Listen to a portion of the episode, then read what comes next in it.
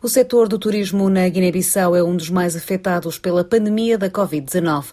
A Associação de Operadores Turísticos e Similares da Guiné-Bissau pede ao governo medidas para apoiar as empresas e apela à criação de uma comissão para evitar o despedimento massivo de trabalhadores.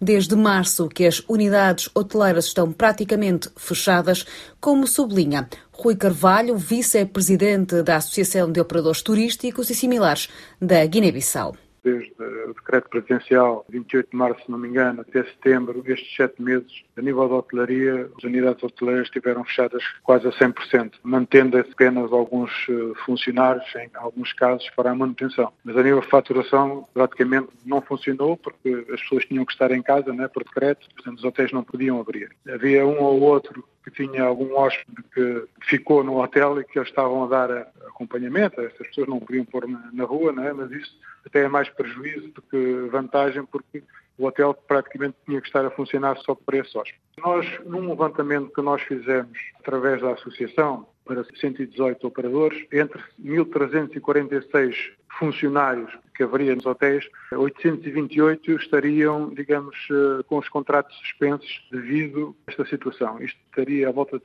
62% dos trabalhadores nós chegamos a um número de 3 bilhões 236 mil 493 eh, francos CFAs de prejuízo para estes sete meses. Neste momento estaria, estaria mais, apesar de as unidades já terem começado a elaborar, mas a um nível muito baixo. Portanto, não acreditamos que até meados do próximo ano se consiga estar economicamente rentável. Não há potência para as pessoas se deslocarem em férias ou em situações de lazer durante este período da Covid, ainda por cima agora na Europa com uma nova, um novo, um novo uma segunda onda. Estamos a ver esta situação um bocado complicada. Como é que têm sobrevivido ao longo destes sete meses?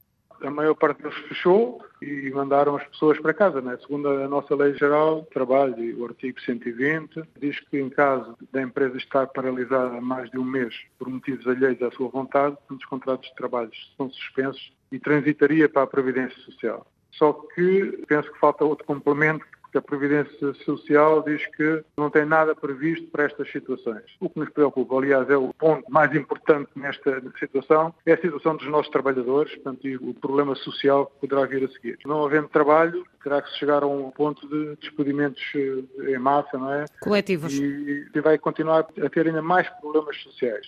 Nós estamos a ver se conseguimos, junto do Estado, sensibilizar a encontrarmos uma forma de layoff, que é para que as pessoas possam voltar ao seu trabalho, mesmo sabendo que as empresas se calhar vão necessitar só de um terço ou metade desses funcionários, mas com a hipótese de darmos formação aos funcionários que não estiverem no ativo, para preparar, digamos, para um futuro mais, mais risonho. Estamos a lançar uma proposta ao Estado tipo layoff, estamos à espera que eles nos deem também uma resposta sobre isso, porque efetivamente é muito preocupante esta situação. Traça-me aqui uma fotografia bastante cinzenta do setor na Guiné-Bissau. De que forma é que o Estado pode ajudar o setor? Fizemos algumas propostas, quer ao Ministério da Economia, quer à Secretaria de Estado de Turismo, a nossa tutela, né, para tentar minimizar estes problemas. Ponto número um era precisamente a situação dos trabalhadores. Sugerimos para que o Governo tome como prioridade a minimização deste grave problema social procurando talvez junto dos parceiros de desenvolvimento a alocação de fundos específicos para o efeito. Nós apresentámos uma proposta eh, tipo layoff, como se fez também em Portugal, para que quer eh, os trabalhadores, quer a entidade patronal, quer o próprio Estado, colaborando tripartidamente, possa pôr as pessoas a trabalhar. No caso de não serem necessários na totalidade para as empresas, pegar nesses excedentes e dar-lhe formação para preparar para uma nova era depois do Covid, haverá se calhar muitas alterações que serão ser feitas a vários níveis para que os hotéis possam estar devidamente preparados para as situações que aí vêm à frente. Para que clientes é. nacionais e internacionais voltem também a ter confiança eh, nos operadores guineenses. Para que, para que haja segurança, nós temos que oferecer segurança a pessoas eh, que pretendam viajar para, para o nosso território